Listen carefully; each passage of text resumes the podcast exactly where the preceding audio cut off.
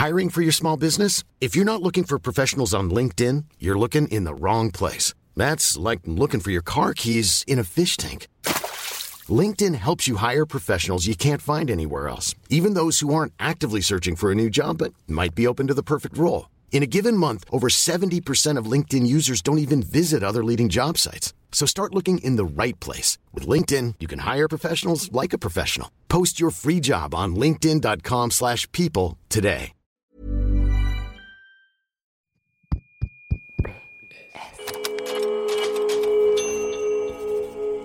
Postscriptum. Le podcast qui ouvre un nouveau dialogue.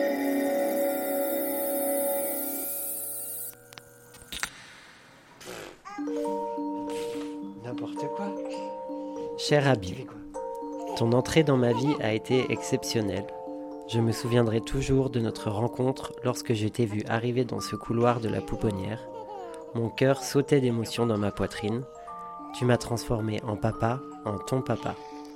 Ma vie a quelque peu changé depuis ton arrivée.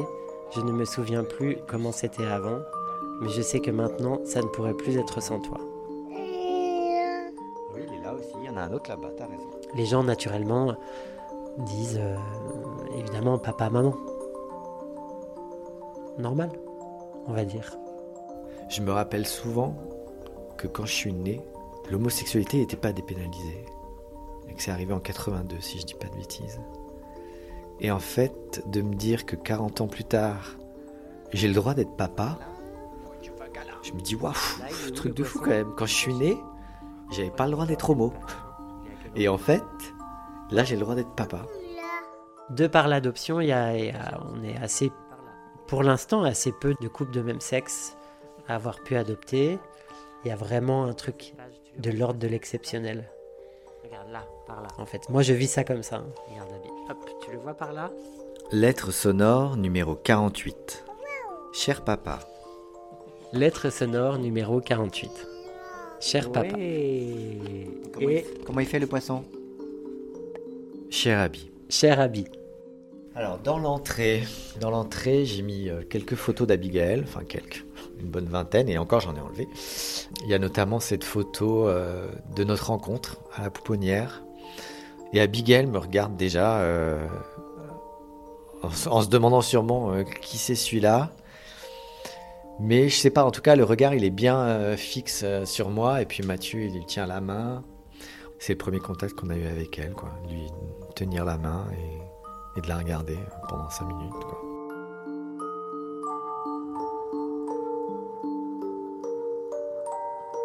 T'es fatigué? Est-ce que t'as faim? T'as faim? Philippe et Mathieu, ça fait 20 ans qu'ils se connaissent. La première fois qu'on a entendu parler de leur histoire, on a été émus. C'est un ami qui nous a montré cette photo dont Philippe parle. Ils sont tous les deux penchés sur elle, presque recroquevillés sur elle. Abigail a alors tout juste 4 mois. Elle est assise sur les genoux de sa référente à la pouponnière, là où elle a vécu le tout début de sa vie. Cette photo, c'est celle de deux hommes qui deviennent papas. Ils sont le troisième couple gay à avoir pu adopter à Paris depuis l'ouverture du mariage et de l'adoption aux couples de même sexe en 2013. Je m'appelle Mathieu, euh, je vais avoir 40 ans, je suis en couple avec Philippe, je suis coiffeur, j'ai un- une petite structure euh, planquée dans une impasse du 11e, euh, très jolie et très fleurie. Et voilà, nous sommes les parents de Abigail. On a effectivement décidé que euh, on fêterait l'anniversaire de la famille. Et on a décidé avec Philippe que c'était la date à laquelle on l'a rencontré. Donc qui est le 5 octobre. C'est la première fois qu'on l'a vu. Et du coup, euh, on a décidé que c'était l'anniversaire de la famille et que c'était une date qu'on fêterait ensemble tous les ans, en plus de son anniversaire. Voilà. Ben, je m'appelle Philippe, j'ai 42 ans. J'ai grandi en région parisienne. Une famille euh, classique. Alors mes parents sont euh, venus du Portugal dans les années 60-70. Donc j'ai grandi dans cette culture portugaise à la maison. Voilà, une famille aimante. Ma maman, elle était femme de ménage et mon père, il était agent d'entretien. Donc euh, des métiers assez euh, difficiles. Euh, ils ont travaillé jusque très tard. Ils sont pas à la retraite depuis très longtemps. Mais ils sont arrivés dans les années 60-70, ils se sont mariés très vite. Ils se sont mariés au bout de quatre mois de rencontre. Pour la petite anecdote, j'espère qu'ils m'en voudront pas. Mon père il a proposé à ma mère de se marier parce qu'il avait besoin de quelqu'un pour lui faire à manger. Mais ils sont toujours ensemble depuis 40 ans. Je les ai jamais vus s'engueuler, euh, je les ai jamais vus se disputer. euh, ils s'embrassent encore, ils se font des papouilles. euh, Enfin, c'est vraiment. ils sont ouais, toujours très très amoureux l'un de l'autre. Moi, j'ai fait mon coming out très tôt. Je dirais qu'à 16 ans, je pense que mes parents et quasiment l'intégralité de ma famille étaient au courant. Je pense que peut-être ma maman était au courant. Elle a fait comme si c'était une surprise. Enfin, j'imagine ça, je sais pas trop. Il n'y a jamais eu aucun problème. Quand j'ai fait mon coming out, ma mère m'a dit, a pensé qu'elle serait jamais grand-mère.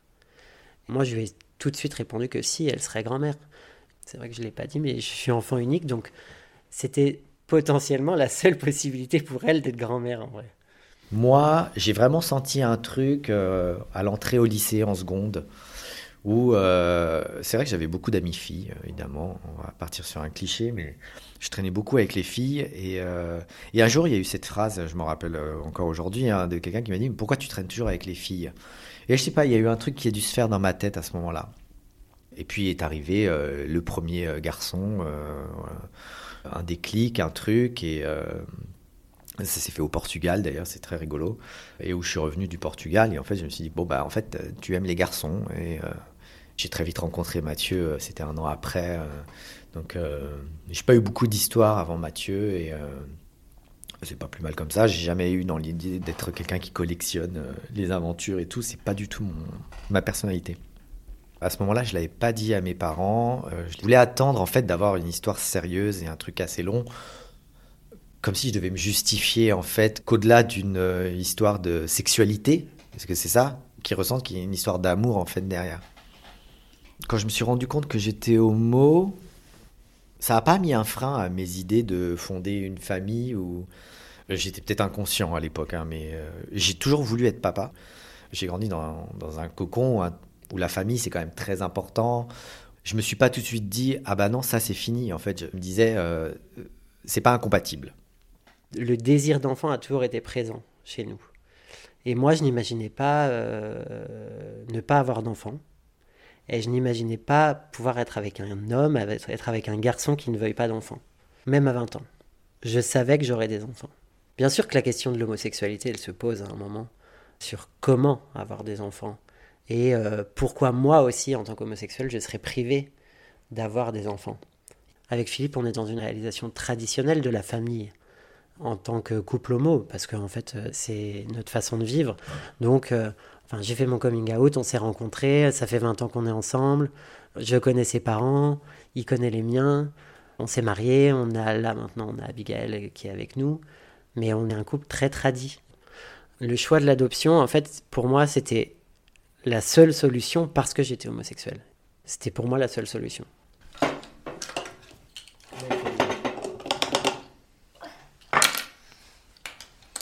Papa Papa, papa, papa. Cher Mathieu, il y a 20 ans, j'ai choisi un petit ami qui ne me ressemblait pas. Libre, heureux et globalement un peu fou. Je n'imaginais pas alors que tu serais avec Abigail, ce père si dévoué, aimant, patient et sérieux, parfois même un peu trop, si bien qu'on dirait moi. Nous avons grandi ensemble et notre bateau a beaucoup tangué en 20 ans. Il a parfois chaviré, mais n'a jamais coulé. J'espère qu'il tanguera encore de longues années. Ce sera le signe que nous avançons, et je sais aujourd'hui que nous sommes assez forts pour tout traverser. Je t'aime. pour 331 contre 225. La gauche applaudit debout. Qui?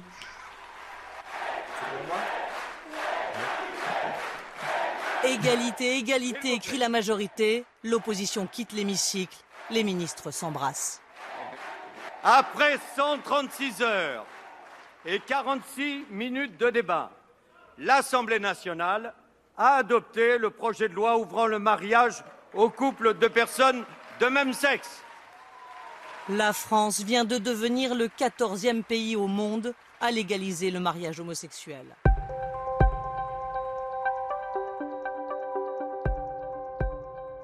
En fait, 2013, c'est l'année du mariage pour tous. Je pense que ça aussi, quelque part, nous a remis dans un schéma plus normé de Ah, on peut se marier, ah, bah, on peut adopter.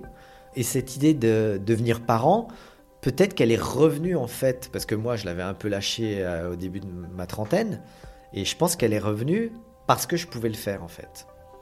J'ai toujours pensé à adopter un enfant.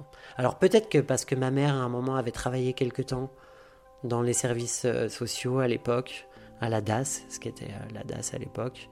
Donc peut-être que c'est une projection de ça en fait.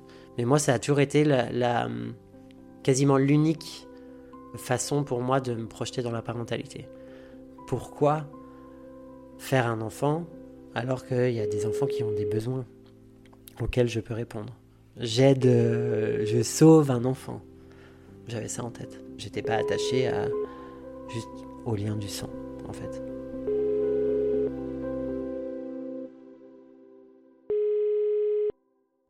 Je suis la maman de Mathieu, la belle-mère de Philippe, la grand-mère d'Abigail. Je m'appelle Claudine, j'ai 63 ans. Alors, euh, ce qui s'est passé, c'est que plusieurs fois dans nos discussions avec Mathieu et Philippe, ils me disaient qu'ils aimeraient bien avoir un enfant, que c'était quand même euh, une belle suite dans leur histoire. Donc, euh, on en parlait comme ça de temps en temps, mais au départ, voilà, juste quelques petites phrases à l'occasion d'une discussion. Et moi, je me disais, mon Dieu, est-ce que ça va être possible? Ça risque sûrement d'être très long et puis en plus peut-être impossible parce que euh, en étant en couple de garçons comme ça, moi j'avais un peu euh, peur de ça. Puis ayant travaillé effectivement euh, dans ce milieu d'adoption, alors bien sûr c'était il y a longtemps, hein, parce que ça fait pratiquement 40 ans, j'avais d'autant plus peur que je me disais, bon, un couple d'homosexuels. Euh, à l'époque, euh, nous, euh, c'était carrément impossible. On n'avait d'ailleurs jamais de dossier de demande d'adoption de, la part d'un couple homme ou femme. Philippe avait un, Il me semble qu'il avait un besoin de lien de sang plus important. Donc la question de la GPA s'est posée dans notre couple.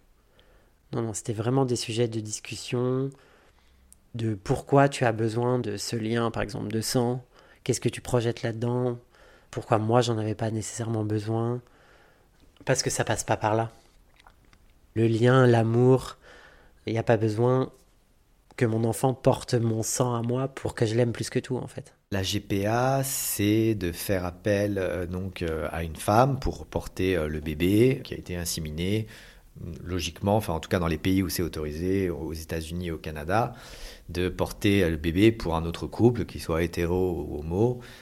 En ce qui me concerne, ça soulève trop de questions éthiques. Comment on se positionne par rapport à la mère porteuse, par rapport à la relation à l'enfant? Et puis il y avait aussi la question financière qu'il ne faut pas négliger, parce que c'est quand même excessivement cher, la GPA. En moyenne, je dirais qu'il faut entre 100 et 140 000, je pense. Et, puis, moi, je voulais pas faire un crédit non plus. Je voulais pas emprunter de l'argent pour avoir un enfant. Et du coup, euh, peut-être que si on avait une GPA éthique et une GPA en France aussi, probablement que ça serait, euh, ma vision serait un peu différente. L'autre option pour être parent, c'était euh, la coparentalité, donc de faire un enfant éventuellement avec un couple de lesbiennes ou de demander à une amie de porter un enfant pour nous. Le schéma 4 de parentalité, euh, j'en avais vraiment pas envie. Et puis en fait, on voulait pas d'une parentalité à mi-temps. On voulait pas euh, avoir un enfant que le week-end ou une semaine sur deux. Euh, pas en tout cas dans le, fait de le choisir. Si après ça arrive, ça arrive, mais pas de choisir une parentalité à mi-temps. Donc en fait, il nous restait qu'une seule option, c'était l'adoption. Et en France, donc pour adopter, bah, il faut être marié. Et bonne nouvelle, du coup, comme la loi était passée, on pouvait se lancer dans l'adoption. Donc, mais il fallait se marier.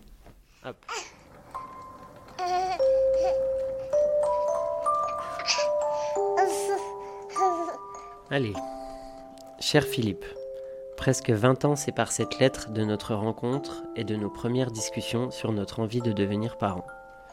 Nous avons fait un long voyage au sens propre comme figuré. Après ce parcours d'adoption, nous sommes aujourd'hui de jeunes parents et je souhaite que tu saches que dès les premiers instants de notre histoire, j'ai su que c'était avec toi que je voulais avoir des enfants. Même si être parent n'est pas toujours facile, ça n'aurait jamais pu être avec quelqu'un d'autre que toi. Je suis tellement heureux et fier que notre fille ait un père comme toi et de la famille que nous sommes aujourd'hui.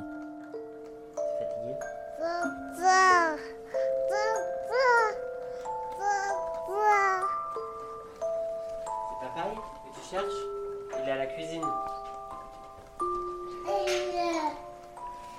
oui, je suis là. Je suis toujours là. Et du coup, elle te dit papaye, c'est ça? Elle, elle l'a pas encore le papaye. Elle, elle dit papa. euh, elle utilise- en ce moment, elle utilise papa pour nous deux. Après, euh, elle avait une tendance à un peu élever la voix sur la fin du papa. Et du coup, je comprenais que c'était moi. Parce que comme si elle essayait de prononcer le aïe. Mais, euh, mais en ce moment, c'est plus papa tous les deux. euh.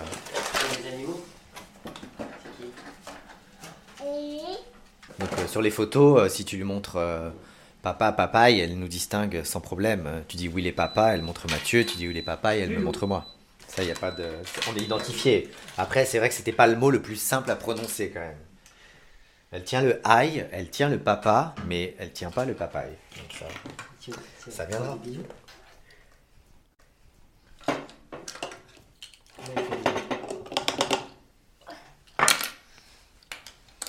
Papa Papa, papa, papa. Oui, ça de l'eau évidemment. Hop. La démarche de l'adoption en France. Alors là, je la connais par cœur sur le bout des doigts. Je la connais même mieux que certaines associations et certains élus politiques qu'on a pu rencontrer. Vous devez être marié et ensuite vous devez obtenir un agrément de la part du département. Un agrément s'obtient au bout de plusieurs rendez-vous avec euh, des assistantes sociales, des psys. Ça dure neuf mois, généralement. Nous, ça a duré un peu moins, sept mois, parce que j'étais un peu au taquet sur les rendez-vous et que dès qu'on finissait un rendez-vous, je reprenais le rendez-vous suivant. On met les pieds euh, à, donc à Paris Adoption, qui est un endroit un peu vintage. Il y a un côté très 70, comme ça, un peu institutionnel. euh, voilà, bon. On a donc rencontré notre travailleur social, qui donc nous a suivis après pendant euh, tout le process. Et elle, au moment où elle se présente, quand même, elle nous dit qu'à titre perso, elle n'est pas pour l'adoption des couples de même sexe. Donc ça vous met dans l'ambiance directement. hein. Vous, vous arrivez ultra content et plutôt souriant et happy, hein, euh, voilà. Directement s'enchaîne la difficulté de l'adoption, le fait qu'il n'y ait pas beaucoup d'enfants adoptables. Donc elle vous met un petit taquet directement derrière la tête pour démarrer. Et je crois qu'on est resté un peu quoi comme ça. Et voilà. Après c'est difficile ça parce que pendant tout le process, on vous demande de vous projeter. Livrez-vous, dites-nous comment vous allez être, ce que vous allez pouvoir donner à cet enfant. Et en même temps, dans la seconde d'après, on vous dit, mais attention, ça ne fonctionnera probablement pas. C'est un des trucs très difficiles, euh, qui a été très difficile pour moi dans l'adoption. On a eu sept rendez-vous avec des spécialistes pour euh, raconter notre histoire, raconter notre projet de parentalité, jusqu'où on était prêt à aller dans l'adoption. euh, déjà sur des questions de base, combien d'enfants on veut adopter, jusqu'à quel âge on est prêt à accepter euh, un enfant? On avait euh, établi euh, entre 0 et 6 ans. Quelle que soit son origine, quel que soit son sexe, quel que soit... voilà. Aujourd'hui, il y a beaucoup d'enfants qui sont adoptables, mais qui ont des particularités de santé. Est-ce qu'on est prêt à accepter qu'un enfant soit porteur d'un handicap, d'une surdité partielle, à qui manquerait euh, une main, à qui aurait eu une hépatite, qui serait séropositif, euh, qui aurait un syndrome d'alcoolisation fétale euh, avéré Il y a plein de sujets comme ça sur la santé. Donc, il y a une grille où on coche les cases en disant oui, non, peut-être, j'accepte. Donc, non, ça me choque pas. Ils ont cette phrase qui est d'ailleurs très importante dans le milieu de l'adoption, c'est ils n'évaluent pas notre capacité à être parents, ils, évaluent notre capacité à être des parents adoptants. Ce qui n'est pas du tout la même chose, puisqu'on on nous confie un enfant qui a une histoire, aussi courte soit-elle, qu'elle soit de deux mois ou de six ans, qui a vécu déjà un traumatisme. Donc comment on va recevoir cette histoire, comment on va gérer ce traumatisme euh, d'abandon, de milieu familial violent potentiellement. Et donc, après sept mois de démarche, on a obtenu cet agrément en juin 2017. L'agrément, il dit juste qu'on est apte à adopter. Ensuite, on a cinq ans, puisque l'agrément, il est valable cinq ans. On a cinq ans pour que ça arrive, et donc pour que notre dossier soit présenté en conseil de famille et qu'on soit euh, choisi pour être les parents euh, d'un enfant. Donc, euh, des conseils de famille qui sont composés de différents membres, euh, de personnes de l'adoption, des associations, des élus, des médecins, des psychologues, etc. Donc il y a des commissions qui se réunissent tous les mois. Je crois qu'il y en a deux à Paris chaque mois qui, lorsqu'il y a un enfant qui est proposé à l'adoption, décide parmi plusieurs dossiers à quelle famille on va confier cet enfant. Et en fait, euh, c'est là que tout commence. C'est là qu'il faut s'activer. Moi, j'ai toujours eu dans cet euh, esprit que le fait qu'on soit deux hommes, il fallait forcément faire plus que les autres. Et prouver encore plus que n'importe qui qu'on pouvait être de bons parents. Le bibi Tu veux lui donner? Euh, oui, si tu veux. On essaye de... Comme tu veux, si tu veux. Tu Non, peux non, ça va. ce matin, mais- Moi, généralement, je lui donne le biberon le matin. Et après, je pars au travail. Et du coup, le soir... euh. Le soir, c'est plutôt Mathieu. Oui, chaud ce bibi. On fait un biberon chacun par jour, quoi. Ah, tu veux le tenir? Vas-y. Pas de problème, vas-y. T'assistes à une grande première, là. C'est vrai? Bravo Ouais, ouais. Waouh, Super Tu lèves un peu plus Lève un peu plus. C'est bien. Ah, en plus, il est lourd, c'est Bibi. C'est parfait. Tu gères bien? Voilà, c'est comme ça qu'il faut faire.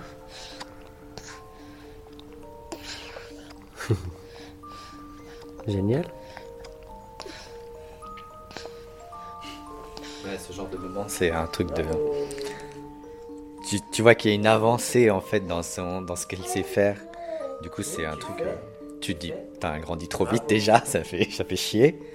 Et en même temps, c'est c'est vachement émouvant, en fait, juste de la voir prendre un biberon et de le tenir toute seule.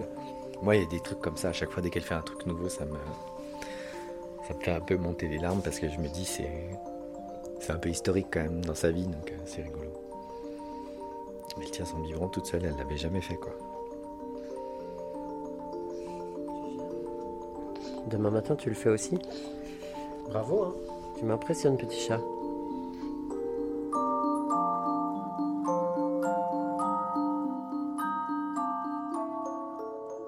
Donc une fois qu'on a eu cet agrément, vous pouvez vous reposer sur vos lauriers. Il y a des couples qui font ça, qui attendent euh, le coup de fil magique, euh, qui ne font rien, qui se disent bah on a l'agrément et on verra. Et puis il y a nous où on s'est dit bah en fait il faut qu'on fasse plus.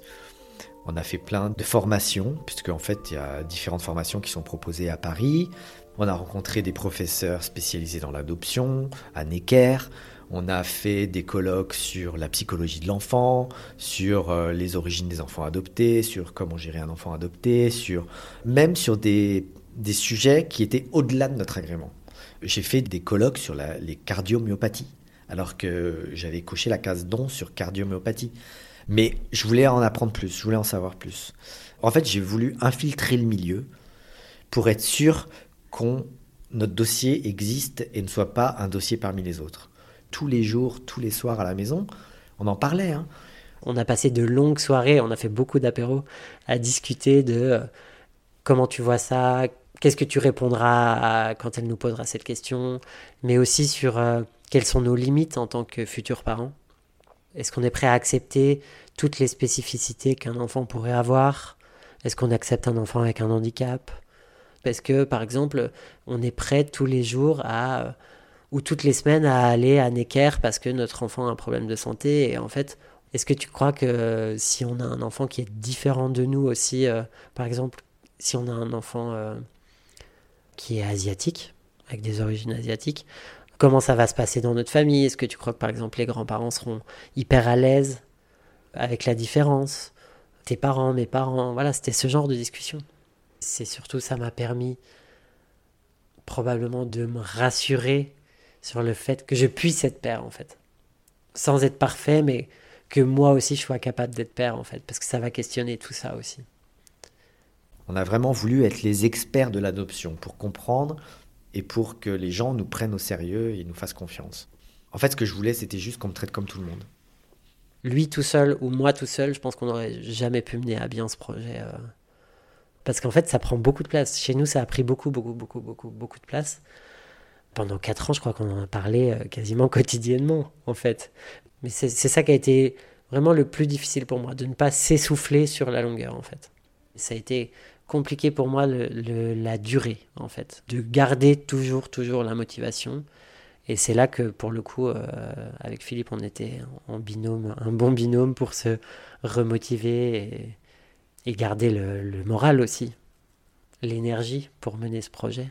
Alors nous, on y a toujours cru. On, a démarré notre projet en se disant que ça fonctionnerait quoi qu'il arrive. C'est de la pensée magique, hein. mais d'abord ça a fonctionné. Donc voilà. Pour moi et pour nous, on a toujours vécu ce projet-là comme ça, en fait, en étant très dynamique, en étant dans la vie.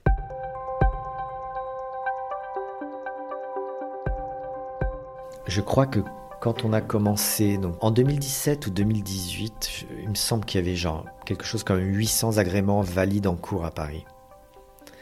Pour euh, une dizaine ou une quinzaine d'enfants adoptables.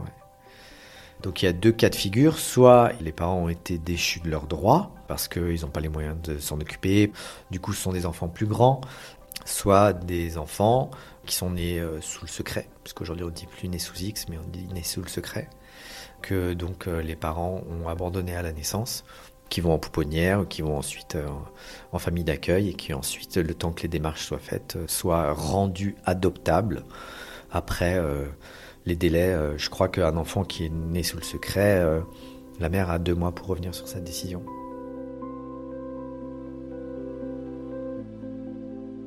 Après, je dirais que notre travailleur social a été très cash sur l'idée de dire qu'elle n'était pas, elle, à titre perso, pour l'adoption des couples de même sexe.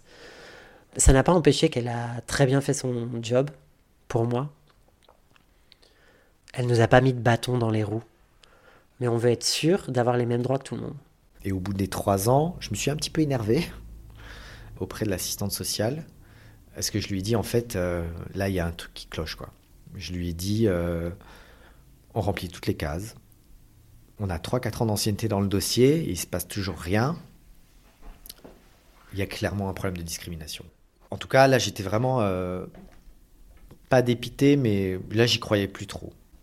On en a parlé. Elle a dit J'ai l'impression que vous pensez qu'il y a de la discrimination. En fait. Ce à quoi euh, on a répondu oui. Un peu, quand même. Elle a dit non, pas du tout. euh, Les dossiers sont toujours rédigés de cette façon-là. Et voilà. Elle est venue à la maison voir euh, quel était notre environnement. Alors moi j'avais fait le ménage à bloc la veille, euh, voilà, c'était genre n'importe quoi. En fait, c'est pas du tout ça qu'elle vient voir. hein. Elle vient juste voir comment c'est foutu chez nous. Est-ce qu'il y a deux chambres? Est-ce qu'il y a qu'une chambre? Nous à l'époque on n'avait qu'un deux pièces. Il y avait une dernière chose qu'on pouvait faire, effectivement, c'était peut-être d'avoir un appartement un peu plus grand avec une deuxième chambre. C'est ce qu'on a fait. Donc nous en fait on a déménagé pour ça euh, au- aux trois ans de notre dossier, de notre projet. On pense que c'est un point qui a clairement joué en notre faveur et qui a permis l'arrivée d'Abigail, de notre fille, euh, juste un an après. On a fait ça à l'été 2020 et à la rentrée 2020, c'était le 25 septembre 2020, on a reçu un coup de fil. On a tous les deux été appelés d'ailleurs et personne n'a décroché parce qu'on était au travail. Je suis là au salon, je travaille, mon téléphone sonne deux fois dans la journée avec un numéro que je ne connais pas, et donc comme d'habitude je ne réponds pas. J'ai rappelé la tutrice qui m'a engueulé parce que du coup j'avais pas décroché. Et du coup, elle me dit, donc j'étais dans la rue, hein, je venais de sortir du métro à côté du travail, je suis dans la rue, je suis assis dans un petit square pour enfants, c'est assez ironique. Elle me dit juste, euh, le conseil de famille a décidé de vous confier une petite fille, euh, elle est née euh, au mois de juin, il faut venir dans mon bureau mardi. Et donc ça, c'est les seules infos qu'on a sur ce premier coup de fil. Mais moi je suis donc au salon en train de travailler, Philippe m'appelle, et là j'ai Philippe en larmes au téléphone. Je, je sais même plus ce que je lui ai dit, je crois que je lui ai dit, Il baragouine, hein, je, je comprends que fait quoi Mais quoi Mais quoi? Alors lui était dans sa coupe de cheveux, enfin bon, c'était n'importe quoi. effectivement l'adoption euh, a appelé euh, et que... euh, Et il nous confie un enfant, on a un enfant, et donc on boit quand même un verre de champagne. et on a appelé bah, on a appelé nos parents, c'est la première chose qu'on voulait faire, quoi. Moi, je me suis sentie grand-mère euh, dès l'instant où Mathieu m'a annoncé l'arrivée d'Abigail, à la seconde même. Un soir, euh, au mois d'octobre 2020, euh, bah, ça, je m'en souviendrai toute ma vie. C'était un vendredi soir. J'étais en train de préparer mon repas et je reçois un message de Mathieu qui me dit appelle-moi. Et moi, j'étais en train de, donc, de préparer mon repas. Je, lui envoie un petit message en lui disant Écoute, je t'appelle dans un moment, je finis euh, ce que je suis en train de faire. Il me renvoie un autre SMS en me disant Non, appelle-moi tout de suite. Donc, euh, je l'ai rappelé. Et puis, euh, Mathieu me dit Écoute, maman, qu'est-ce que tu fais à partir de demain je dis, écoute, je suis en retraite justement à partir de demain. J'ai un petit peu peur de m'ennuyer. Et là, Mathieu me dit, eh ben, écoute, euh, je pense que tu vas pas t'ennuyer parce qu'il faudrait que tu montes à Paris pour nous aider à préparer euh, la maison parce qu'on va nous confier une petite fille. On va aller la, la rencontrer. Enfin, c'était une explosion de joie. Rien que d'y penser, de vous en parler, je suis encore très, très émue. Ensuite, j'ai attendu un mois euh, pour la rencontrer parce que euh, nous avions décidé avec Mathieu et Philippe de patienter un petit peu pour que eux, de leur côté, ils puissent euh, vraiment se rencontrer, s'installer tranquillement dans leur nouvelle vie. Donc j'ai attendu un mois. Je suis arrivée dans la maison, donc elle dormait. J'ai patiemment attendu qu'elle se réveille. Et quand Mathieu est arrivé avec elle dans ses bras, euh, je l'ai trouvée si petite, si jolie. J'étais émue, euh, je vous dis pas comment. Donc euh, je l'ai regardée, je lui ai parlé, beaucoup parlé. Je lui ai dit que j'étais sa grand-mère, que je venais depuis le Jura pour la rencontrer, que j'étais heureuse de faire sa connaissance. Et puis quand Mathieu me l'a tendu, je l'ai embrassé avec une tendresse euh, très forte.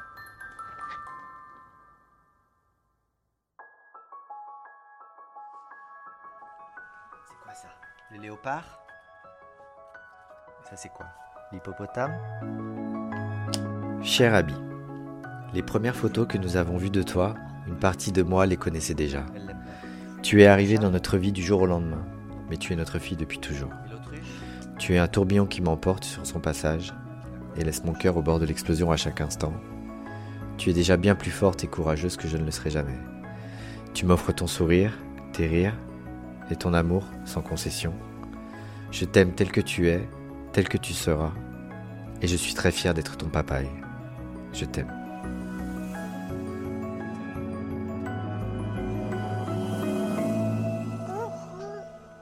Coucou cette poule. T'es sûr? T'es sûr qu'elle fait coucou la poule? Comment elle fait la poule? Et le mardi, donc on a été à ce rendez-vous qui a duré deux bonnes heures, je pense, où on nous a raconté euh, les premiers mois de la vie d'Abigail, son dossier, s'il avait eu un rhume, euh, etc. Où est-ce qu'elle était, euh, où est-ce qu'elle était née, etc. Elle s'appelait pas Abigail. Et après, ça, c'est encore une autre question, le prénom. On peut garder le prénom, on peut le changer. Si c'est un enfant de deux ans, il n'y a même pas de sujet, il ne faut pas lui changer son prénom. Là, elle avait quatre mois. La tutrice là, nous a demandé euh, quels étaient les prénoms qu'on envisageait pour elle. Euh, et il y avait Abigail dans les prénoms.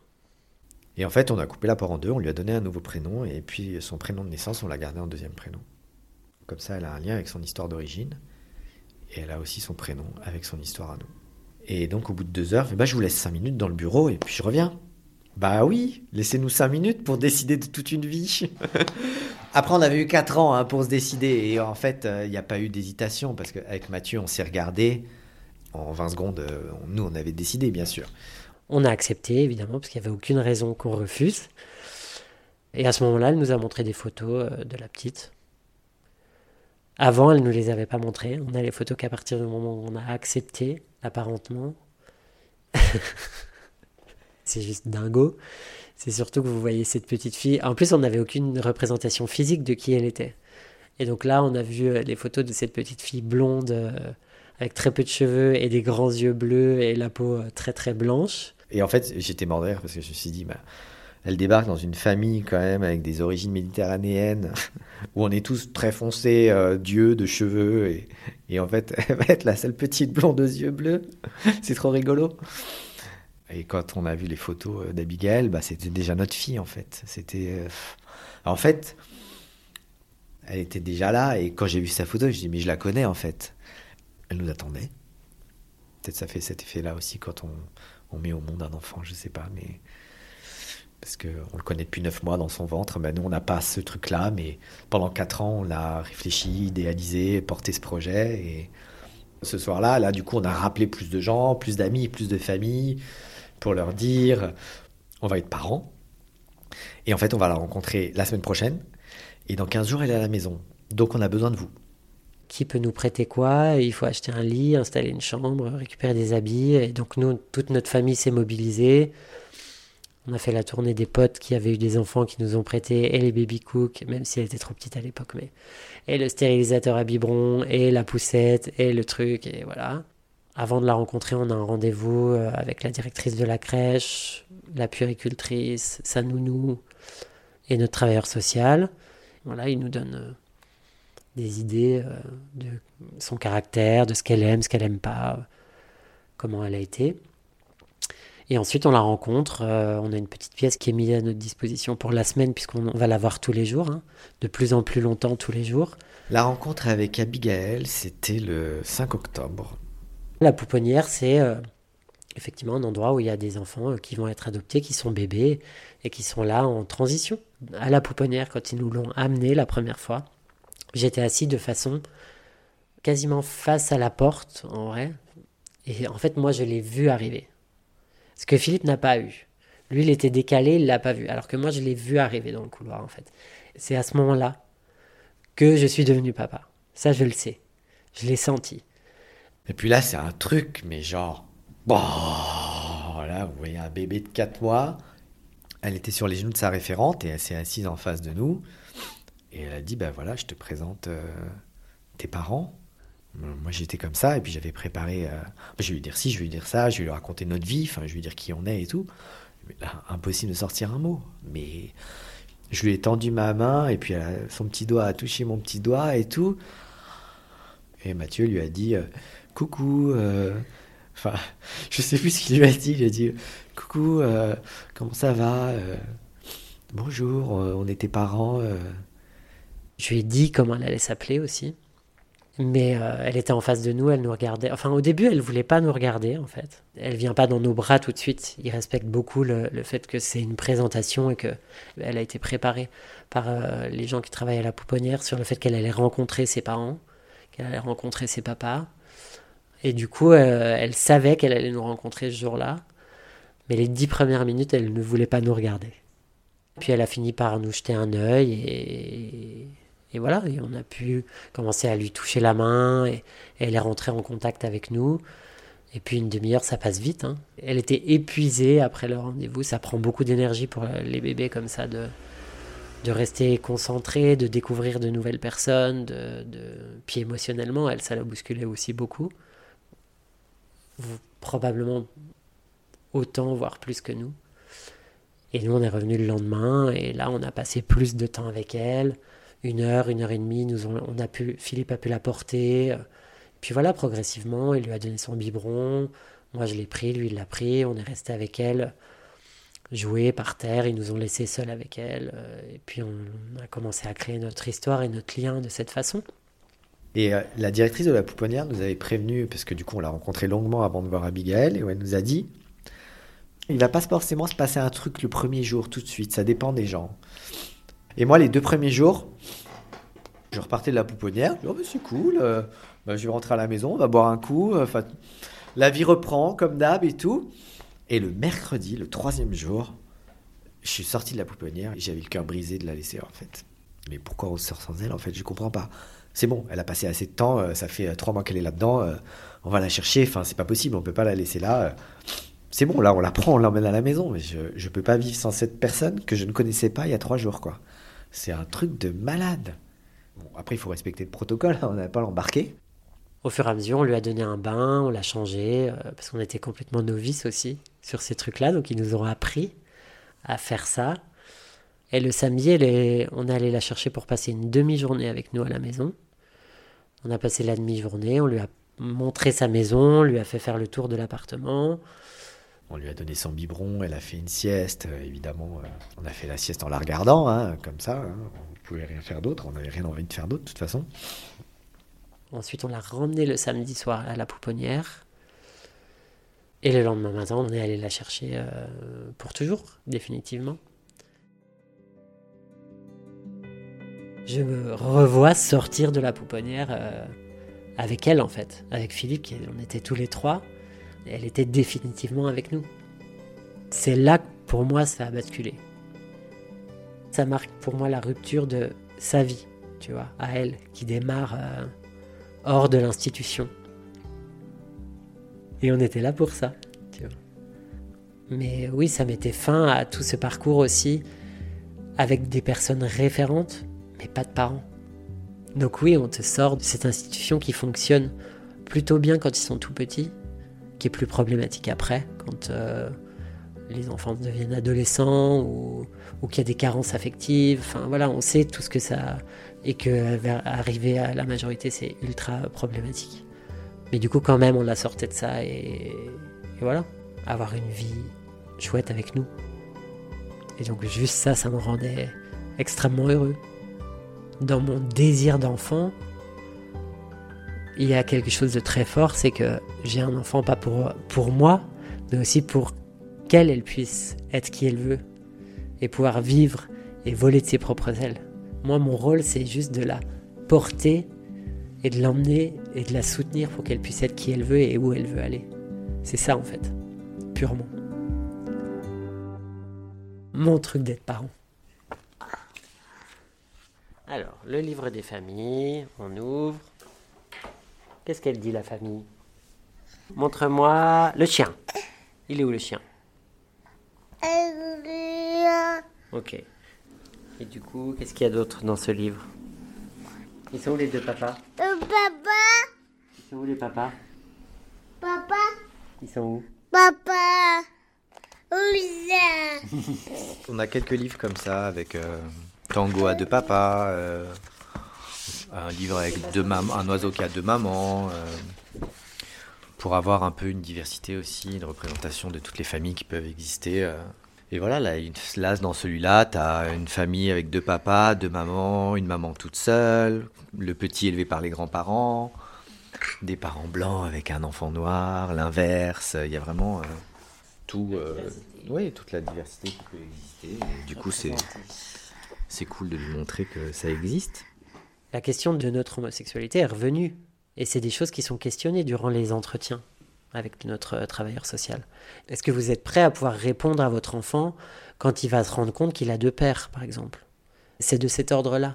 Ce sont des choses importantes pour la construction de l'enfant, aussi sur le regard social pour votre enfant. Comment vous allez réagir euh, quand vous allez vous retrouver dans la rue ou euh, au supermarché avec votre enfant et que quelqu'un va dire Oh, elle est mignonne, elle a les yeux de sa maman, ou voilà, ce genre de choses. Parfois, euh, effectivement, on peut se dire oui, euh, c'est quoi ce genre de questions et tout. Mais en fait, ça permet de vraiment avancer sur le sujet à titre personnel. Parce que oui, effectivement, on est deux pères. Et que si on n'y est pas préparé, si on n'y a pas pensé à un moment, bah, on peut être un peu euh, désarçonné. Qu'est-ce qu'on lui dit d'ailleurs, en vrai? Pour l'instant, on n'a pas été trop trop confronté à ces questions à elle, puisqu'elle est trop petite. Mais pour revenir à l'exceptionnel, c'est exceptionnel d'avoir deux parents de papa. Voilà, on verra à quoi elle est exposée. C'est aussi pour ça que c'est plus facile de vivre ici, pour l'instant. Le fait d'être à Paris, dans ce quartier du 11e, avec euh, genre de la proximité, des potes, euh, des familles, mm, des bobos, permettait aussi d'avoir une projection positive de ce projet. Donc on lui dit, bah Abigail, ton histoire c'est ça, toi tu as deux papas, à la crèche, il y a des enfants qui ont un papa et une maman, il y a des enfants qui n'ont qu'une seule maman, il y a des schémas familiaux avec un seul papa ou avec pas de parents. Elle peut-être que dès l'école primaire, elle va être confrontée à des choses où on va lui dire bah, tes parents c'est pas tes vrais parents ou euh, pourquoi t'as pas de maman? Euh. Elle va être confrontée à cette différence et elle l'est déjà aujourd'hui à la crèche parce que les schémas familiaux sont différents et que l'exception c'est elle en fait. On lui en parle depuis très longtemps. Euh. on lui parle de son histoire, on lui déjà on lui raconte parce que je peux vous dévoiler un truc et des fois elle a tendance, en ce moment elle a tendance à dire maman. Bah, on ne sait pas pourquoi. On ne sait pas si elle veut dire mamie, mais qu'elle n'arrive pas à dire mamie, ou parce que c'est souvent en présence des grands-mères, ou si elle dit maman parce qu'elle l'entend beaucoup à la crèche. Donc on lui explique, on lui rappelle. En fait, on, ne va pas lui cacher qu'on n'est pas ses parents biologiques. Enfin, elle, pour elle, son schéma de base, c'est euh, deux papas, c'est normal. Cocola. Non, non, mange plus de cocola à cette heure-là, chérie, il est tard. Tu as déjà dîné. Demain, tu auras un gâteau demain. Depuis un an maintenant qu'Abigail est entrée dans nos vies, ça n'est que du bonheur. Je viens régulièrement la voir, une semaine par mois à peu près, euh, à mon grand bonheur bien sûr. Et je trouve qu'elle évolue merveilleusement bien. Tes papas ont une patience euh, phénoménale et je trouve qu'ils lui expliquent tout. Elle comprend, elle les écoute ça fait que c'est une petite fille sereine. Être avec Abigail, j'ai l'impression que ça nous protège, Mathieu et moi. On a pu connaître des moments difficiles dans Paris, notamment pendant les débats, avec le mariage pour tous, ou dans la rue, on ne se sentait pas vraiment en sécurité quand on était euh, tous les deux, même si on se donne pas la main dans la rue, ou on sent des fois le regard des gens qui se posent des questions, etc. Ça peut arriver, ces trucs-là.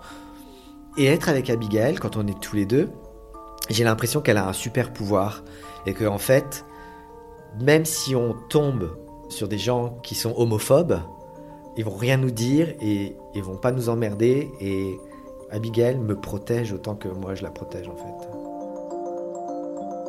À ceux qui pensent qu'un enfant a besoin d'un père et d'une mère, je pourrais leur répondre euh, un truc euh, très bateau qui serait de dire que Abigail voit sa grand-mère une fois par semaine. Euh, qu'on est entouré de beaucoup de femmes, parce que beaucoup de nos amis sont des femmes.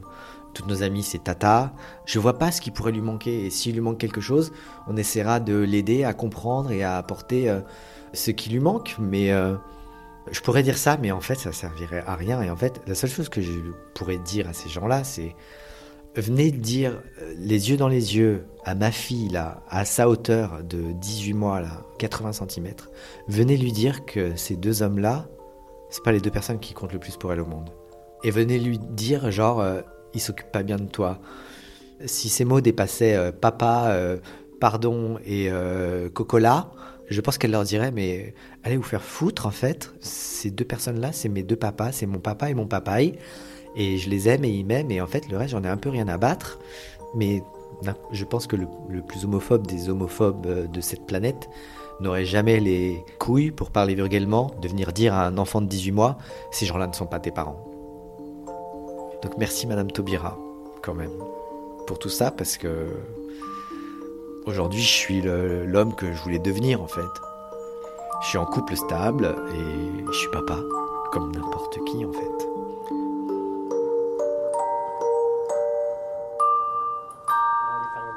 D'accord se coucher. Oh, il est fatigué ce bébé. Bah, tu vas dire au revoir aux voisins par la fenêtre. Tu dis au revoir. Tu vas laver ton front aussi. Je vais la changer. Hop. Bonne nuit. C'est parti.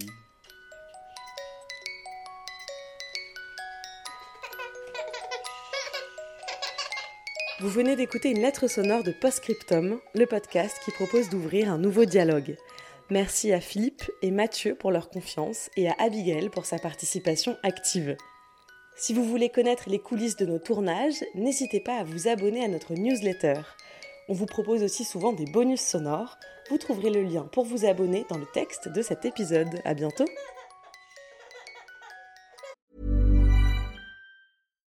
Here's a cool fact: A crocodile can't stick out its tongue. Another cool fact you can get short term health insurance for a month or just under a year in some states. United Healthcare short term insurance plans are designed for people who are between jobs, coming off their parents' plan, or turning a side hustle into a full time gig. Underwritten by Golden Rule Insurance Company, they offer flexible, budget friendly coverage with access to a nationwide network of doctors and hospitals. Get more cool facts about United Healthcare short term plans at uh1.com.